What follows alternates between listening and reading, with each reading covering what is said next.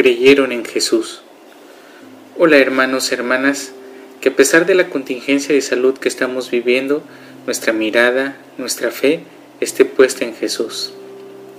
El Evangelio del día de hoy, sábado 4 de abril del 2020, es del Evangelio de San Juan, capítulo 11, versículos del 45 al 56. Antes de iniciar con la reflexión, les recomendamos que lo lean. Ahora bien, el contexto del Evangelio está puesto en un gran milagro, esto es, la resurrección de Lázaro. Por eso el texto nos dice que muchas personas que acompañaban a Marta y a María al ver semejante prodigio creyeron en Jesús. Por eso quisiera preguntarte, ¿verdaderamente crees en Jesús? ¿En sus enseñanzas? Pues muchos diríamos que sí creemos, pero ¿de qué manera creemos? Y quisiera detenerme un poco en esta última pregunta y para ello retomo lo que estamos viviendo. Ante la contingencia de salud por el COVID-19, muchas personas creen que este virus es enviado por Dios, por la culpa de nuestros pecados, por nuestras infidelidades. Ante tales afirmaciones quiero decirles que no es así. Dios no es un Dios justiciero. El Dios que nos presenta Jesús es un Dios ante todo misericordioso, que está dispuesto a darnos lo mejor. Por eso mismo nos envió a su Hijo unigénito para que creyéramos en Él, en su amor de cercanía diaria, en su presencia que nos acompaña hasta el fin del mundo. También en otro pasaje, Jesús nos muestra el proceder de Dios. Nos dice, ¿Hay entre ustedes algún padre que le da una serpiente a su hijo si le pide un pescado?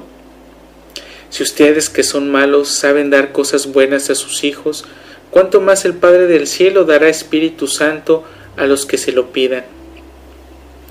Este es el Dios en que creemos, en el Dios de la misericordia, que nos acompaña en esta situación histórica de contingencia mundial. Otra de las maneras de creer en Jesús es por temor, es decir, hay expresiones tales como puedo enfermarme por el COVID-19 y puede ser mortal, pues mejor creer en Dios, no vaya a ser que me toque el virus letalmente y no esté bien con Dios. Este tipo de expresiones o de creencias es por temor, por conveniencia momentánea, por ganarme el cielo. Este tipo de maneras de creer no son maduras, son creencias que deben irse puliendo de tal modo que en las buenas y en las malas creamos en el Dios de Jesús. Que en este tiempo y después de la pandemia mi fe y compromiso siguen permaneciendo. Que en medio de mis debilidades y de mis inconstancias sigo buscando a Dios en una constante conversión. De tal manera que el mensaje de Jesús debe de simbrarme, de moverme, de retarme en mi modo de proceder. Pues así era el mensaje de Jesús que ponía en jaque a los sacerdotes y fariseos. El mensaje de Jesús nos resucita de nuestras muertes. La palabra de Dios nos da consuelo en nuestros sufrimientos.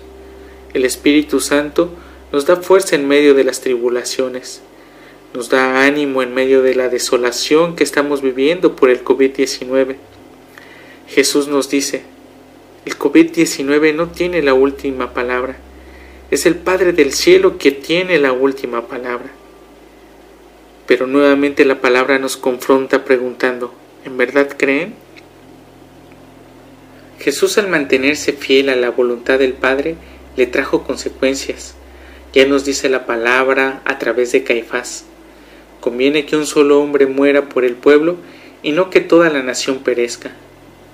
Pues el modo de actuar de Jesús no es del agrado de los sacerdotes y fariseos, y es que el mensaje de Jesús nos muestra a un Dios Padre que es misericordia, que está con nosotros independientemente si somos grandes eruditos o desconocedores de la palabra.